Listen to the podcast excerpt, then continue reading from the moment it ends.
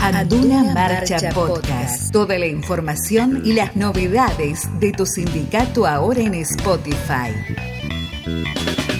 Bienvenidos a todas y todas, estamos en un nuevo episodio de Anduna Marcha, en este formato que hemos adoptado contexto actual del, del COVID-2019. En esta instancia estamos con el querido amigo vicerrector, eh, además el decano de, del Departamento de Ambiente, eh, con Ricardo Serra, a quien saludamos. ¿Qué tal, Ricardo? Bienvenido. ¿Qué tal, Lucho? ¿Cómo estás? Saludo a todos nuestros oyentes y compañeros de mesa. El tema que nos convoca hoy no es un tema lindo, así que en otro momento te estaremos convocando para, para dialogar otros temas que, influyen en, la vida cotidiana de los compañeros y compañeras no docentes, seguramente cuando haya cuestiones de paritaria y, demás cuestiones, pero en este caso, en estos días, estamos atravesando una, problemática que el intendente de la localidad de Avellaneda, Jorge Ferraresi, acaba de tomar una decisión de, sacar la sede que, pertenecía a ambientales, eh, con lo cual, digamos, se desata una trama compleja para nuestra querida institución. Entonces queríamos ver un poco el contexto en el cual se enmarca la creación de, esa sede eh, y por, por, impericia, digamos, por, por, vaya a saber uno qué cuestiones, eh, el intendente de la localidad de Avellaneda lo que ha hecho es sacar la sede de, ambientales para, para, darla para un polo judicial. Queríamos saber cuándo se realizó el acuerdo entre la universidad y el municipio para ver un poco el, contexto en el cual se desarrolló la apertura de esa sede. El tema de esto este, arranca un poco antes de inclusive de que UNDAP esté en funcionamiento, porque la autoridad de Cuenca, Matanza, Riachuelo y el municipio de Avellaneda ya tenían un convenio en el año 2010 referente a determinadas obras que se iban a realizar en la cuenca. El tema está que en un determinado momento el juez Armela empieza a exigir como juez designado por la Corte de que se construya el camino de Sirga. Nosotros que tenemos unos cuantos años se acuerdan que no, usted no, ustedes, excepto por el Club Regata, no podía llegar al riachuelo porque estaba lleno de basura, lleno de árboles, de ramas y la industria había avanzado hasta el propio límite. Bueno, entonces los 35 metros eso, que después hicieron 15, tenían que respetarlo. Cuando lo empezaron a hacer ahí al lado de, lo que es el puente Bosch, y arrancaron ahí de lo que del otro lado está Carrefour, descubrieron que estaba este edificio, que dijeron que era un hotel de los inmigrantes, pero realmente, y así quedó en todos los escritos,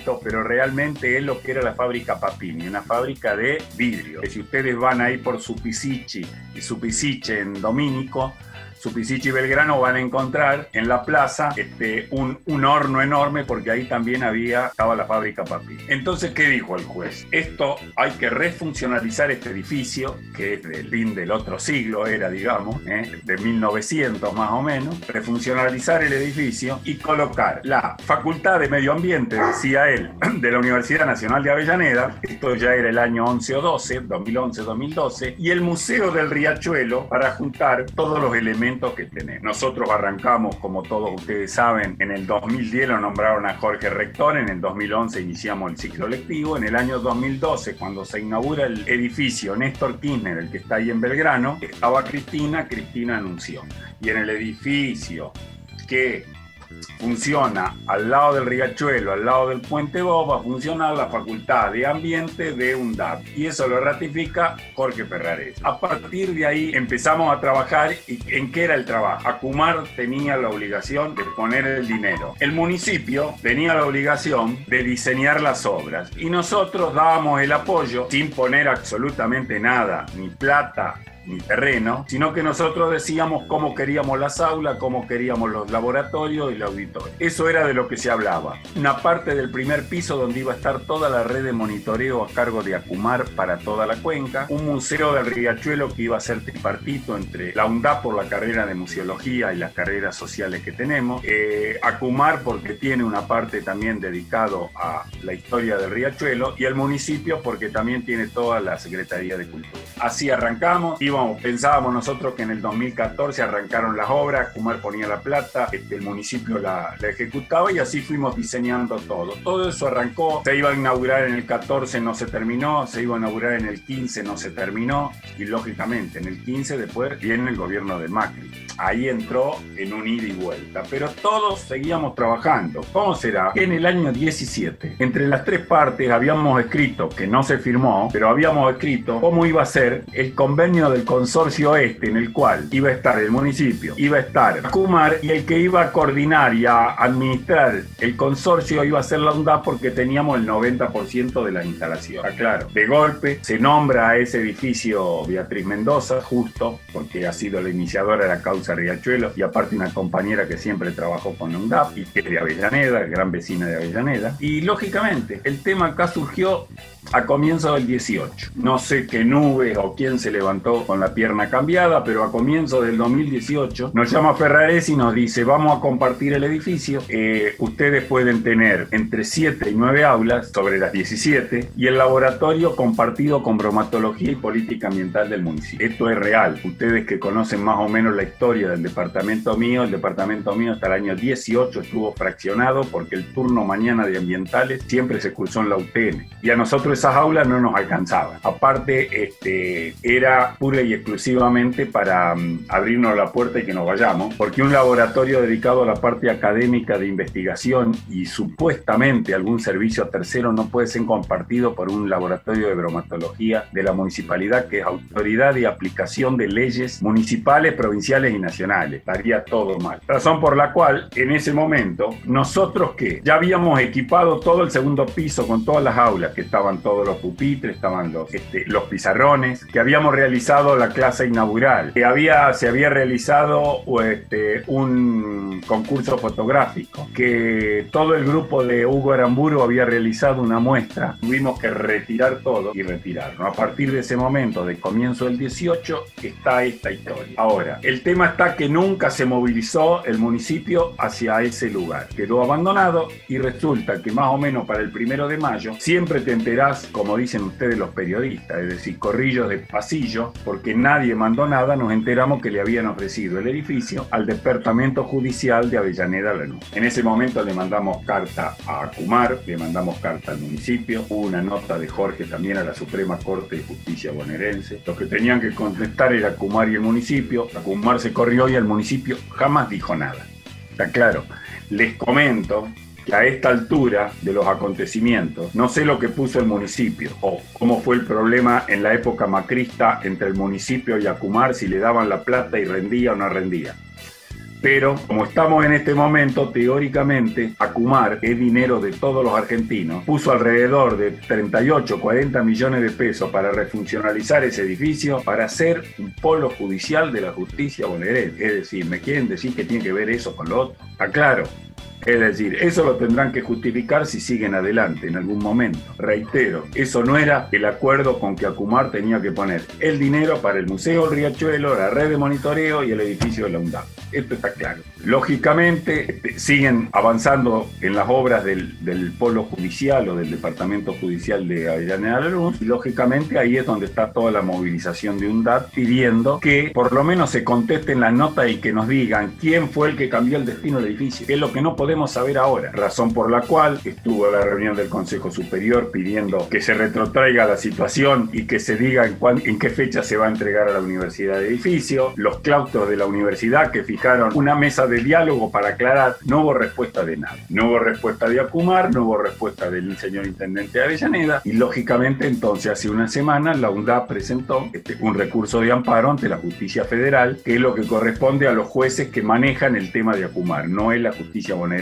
lo que maneja eso. Estamos a la espera, reitero, es decir, cuando uno pone el carro adelante del caballo es muy probable que todo se venga abajo. Esto no tiene ningún sentido, pero reitero, si ellos tendrían el papel en el cual alguien le habría cambiado el destino al edificio firmado por alguna autoridad nacional, sin lugar a duda lo hubieran mostrado. Nadie muestra nada. Ni nadie nos dice nada, ni nadie nos contesta nada. Porque si a nosotros nos dicen, reconociendo que esto es el proyecto de este país que está manejando el gobierno, se acerca mucho a nuestro pensamiento no como el, gobierno este, del 15 al 19, si ellos nos llegan a decir, mira, es fundamental que ahí funcione A, B o C, pero las 17 aulas, los laboratorios, los lugares para investigadores, los, los lugares del departamento, el Museo del Riachuelo, se va a hacer acá, es una mesa de discusión. Nosotros queremos ese edificio pura y exclusivamente porque las carreras nuestras, no solo las de ambientales, las de turismo, las de museología, qué sé yo, tienen un lugar fenómeno porque no hay duda que de la boca, el lugar por el transbordador, tiene todo un circuito turístico al lado del riachuelo.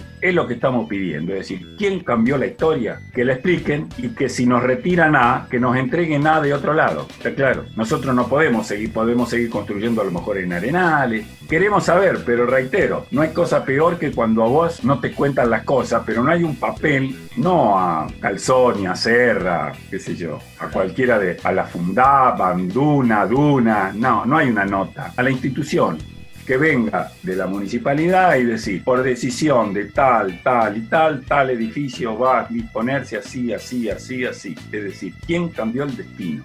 De algo que iba a ser la sede de una universidad del Bicentenario, que lo necesitaba para el tema, por la que ahora a los 10 años hemos visto que hemos hecho mucho, tenemos gran cantidad de alumnos, de materia, de investigaciones, todo que necesitamos. Y lo cambiaron y no sabemos por qué, porque estamos eternamente con esa gran duda, porque reitero, primero iba a ser lo que dije yo, después iba a ser la Secretaría de Producción, Empleo y Política Ambiental del municipio, ahora es Polo Judicial. No vaya a ser que mañana se levanten y pongan en un shopping, un bingo ahí, todo vale. Y sí, todo vale, porque quiere decir que alguien tiene que decir quién cambió el destino. Bueno, y esa es la, la gran pelea que a nivel virtual está un poco, pero en algún momento vamos a ser presenciales. Así que esto, esto va a seguir porque esto no es gratis. Aclaro, cuando vos vas en contra de la corriente tenés que bancarte los otros temas y bueno, Así que eh, lamentablemente en eso estamos, en una circunstancia de un gobierno que hace ocho meses que está y que le agarró una pandemia. En estas circunstancias discutir este tema a mí me da una tristeza bárbara. El ejemplo que se le da a la juventud es de cuarta. Y lamentablemente no surge un papel, no surge nada, no surge una explicación. Fuiste más que claro, Ricardo, con, con el contexto, el estado de situación, cómo poco a poco se intenta o se, o se va corriendo a la universidad de ese espacio, eh, de algunas medidas que, que, han, que, han, ido tomando desde, de las cuestiones del derecho que, nos, que nos ampara, digamos, como, como, universidad y desde el lugar donde, donde estamos trabajando. Eh, también hemos recibido apoyo del CIN, de, determinados espacios institucionales que, que, apoyan, digamos, nuestro reclamo. Eh, se hizo un fuerte abrazo virtual en defensa del espacio, de la sede de, ambientales. Eh, ¿Y cuáles serían los pasos a seguir a partir de ahora y, después de este panorama triste que te acabas de describir? No, este, la, presión virtual nuestra va a Lo que sí estamos esperando es cómo se define, porque eh, el tema del amparo en la justicia federal, porque en un determinado momento eh, el juez de la corte era Armela, que es el juez federal de Quilmes que involucra a Avellaneda. Eh, más o menos allá por el 2013-2014 la Corte tomó y separó dos juzgados federales, el de Torres que estaba en Lomas y Rodríguez que está en Morón, que son jueces federales, a uno le dio la parte eh, administrativa y al otro le dio todo el tema de obras, está claro. Razón por la cual ahora Torres pasó a la, creo que pasó a juez electoral de La Plata, razón por la cual ese juzgado está vacante. Entonces lo tomó Casanelo. Bueno, ahí que el juzgado 12 de Comodoro Pi, ahí fue nuestro amparo. Ahora no sabemos si lo toma Casanelo, te lo pasa Rodríguez o lo define Hermes. Y ahí es donde estamos porque esto fue la semana que está transcurriendo. Ahí nosotros tenemos que esperar eso porque, digamos, todos sabemos que la justicia federal es casi abajo de Dios, están ellos, ¿no es cierto? Los jueces eso. Estamos esperando eso. Nosotros vamos a, vamos a seguir todos lados. Los apoyos del mundo universitario y de la sociedad de Avellaneda han sido muchos, inclusive, si ustedes se conectaron en, en lo que fue todo lo que fue el abrazo virtual, todo eso. Sí, porque, digamos, esto no tiene razón, reitero. Esto no tiene razón porque inclusive el municipio cuando se quedó con eso, que debe tener los papeles, porque el municipio, cuando una fábrica se abandona y no pagó los impuestos, se puede quedar con eso, con el edificio. Pero bueno, pero nadie explica nada de por qué le cambió el destino. Primero a la Secretaría de Política Ambiental, Empleo y Producción de Avellaneda y ahora el Polo Judicial. Alguien lo tiene que decidir eso. Así estamos, ahora estamos a la espera. Teóricamente ya tendríamos que estar el, lunes que empiezan las clases, tendríamos que pensar empezar las clases, aunque sea con virtualidad desde allí. Totalmente, Ricardo. Una, una última consulta y, esto más desde el lado, digamos, también personal. Eh, aquellos que tenemos un recorrido eh, de años en la universidad, en la gestión de la universidad como docentes, eh, vemos que con esta situación lo que se ve vulnerado es el derecho de no solamente de los trabajadores y las trabajadoras de la universidad, sino también el derecho de una población a recibir la, educación que, que, imparte esta, esta querida Universidad de Avellaneda. a mí me llamó mucho la atención desde el momento que empecé a ver en las calles de Avellaneda eh, los carteles que decían antes esto no estaba, como arrogándose, en este caso el intendente de, la Municipalidad de Avellaneda, el derecho de que esa universidad está allí por él. Y me parece que si hay algo por lo cual están las instituciones es por y para el pueblo. Y esa es la, definición máxima. O sea, ¿qué, ¿qué, es lo que llevó a que, el intendente tome esta, esta acción? No sé yo, no sé, este, como dicen ahora cuando hacen algunas declaraciones, dicen que son brotes psicóticos, qué sé yo. ¿Cómo cambió? No tengo idea. Lo que sí es real. Nosotros la historia de Avellaneda te la cuentan los que tienen mi edad, que más o menos estuvieron en la gestión de la década del 90 o los que tienen mucho más años que vos, Lucho, y, muchos de los que nos escuchan. El que empezó con esto fue Hugo Caruso, cuando era funcionario de cultura de Cacho Alba. ¿Está claro? Y era Cacho, que tuvo el primer mm, gobierno del año 91 hasta el año 99, en un determinado momento, allá por el 96, 97, compró el edificio, la quiebra del lavadero de lana de Alonso, que es el edificio actual de Piñeiro, lo compró Cacho Álvarez siendo intendente, lo compró el pueblo de Avellaneda, a ver qué se entiende, ¿no? Porque la plata es del pueblo de Avellaneda, compró ese edificio destinado a la Universidad de Avellaneda, que iba a ser creada 10 años después o 12 años después, ¿está claro? Eso son los iniciadores. Cuando quieren hablar de iniciadores hay que hablar de Hugo Caruso, de Baldomero Álvarez de Libera y de una serie de diputados y senadores estilo Pampuro, ¿eh? todos los que nos acompañaron allá por el 2009 para crear esto. no hay duda. Ahora, que quieran poner esos carteles es la sin razón. Pero independientemente de esto, fíjate cómo atrasó este, el tema este del edificio, que nosotros, el equipamiento, en dólares nos compró el gobierno nacional en el año 2014, cuando nos mudamos a, a tuvimos que adecuar, porque los laboratorios no estaban pensados en nosotros, en ambientales, los pudimos colocar a fin del año pasado. Lo que se perdieron. Es decir, hubo tres o cuatro años donde los estudiantes de ambientales se perdieron de absorción atómica, espectrofotometría de masa, cromatografía gaseosa, todo ese equipamiento que ahora ya lo tenemos, pero nosotros reitero, lo del edificio este todo se había diseñado para funcionar académica y de investigación perfectamente. En Piñeiro tuvimos que entrar en el lugar que quedaba, está claro. Razón por la cual ha sido trastocar las cuestiones de una manera que no se justifica porque los polos judiciales o las secretarías de los municipios pueden funcionar en 20.000 lugares distintos que tiene Avellaneda, no en ese edificio. Está claro.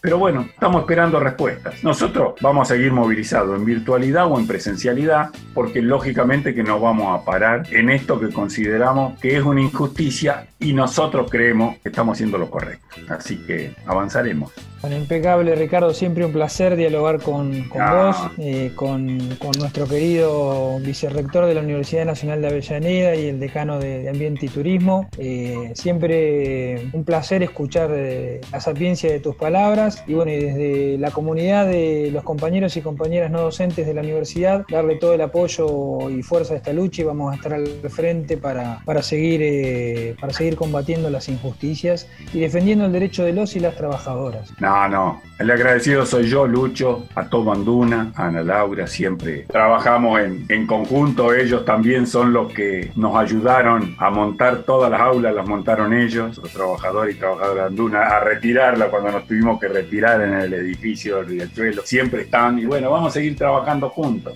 Eh, el partido se está jugando, nadie lo define porque los vientos van para acá y después van para el otro lado también, cuidado, porque acá de lo que estamos hablando es el destino de la guita de la gente, está claro, ninguno de nosotros, yo no puse plata de mi bolsillo, Calzoni tampoco, Ferraresi tampoco, eso se construye de los impuestos de la gente razón por la cual alguien va a tener que dar respuesta de por qué un día pongo un kiosco, otro día una verdulería y después al final pongo un restaurante. Esto está claro. Alguien lo, esto es dinero público que tenían un destino y se usaron para otro. Clarísimo el tema. Que lo explique y que lo tenga que explicar. Nosotros, reitero, creemos que estamos haciendo lo correcto.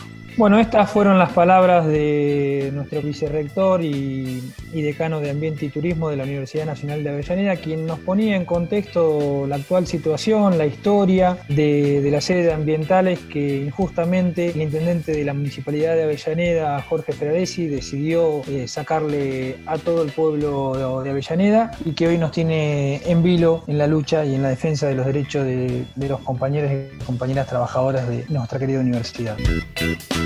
Aduna Marcha Podcast. Las informaciones más destacadas del Sindicato de las y los no docentes de la Universidad Nacional de Avellaneda.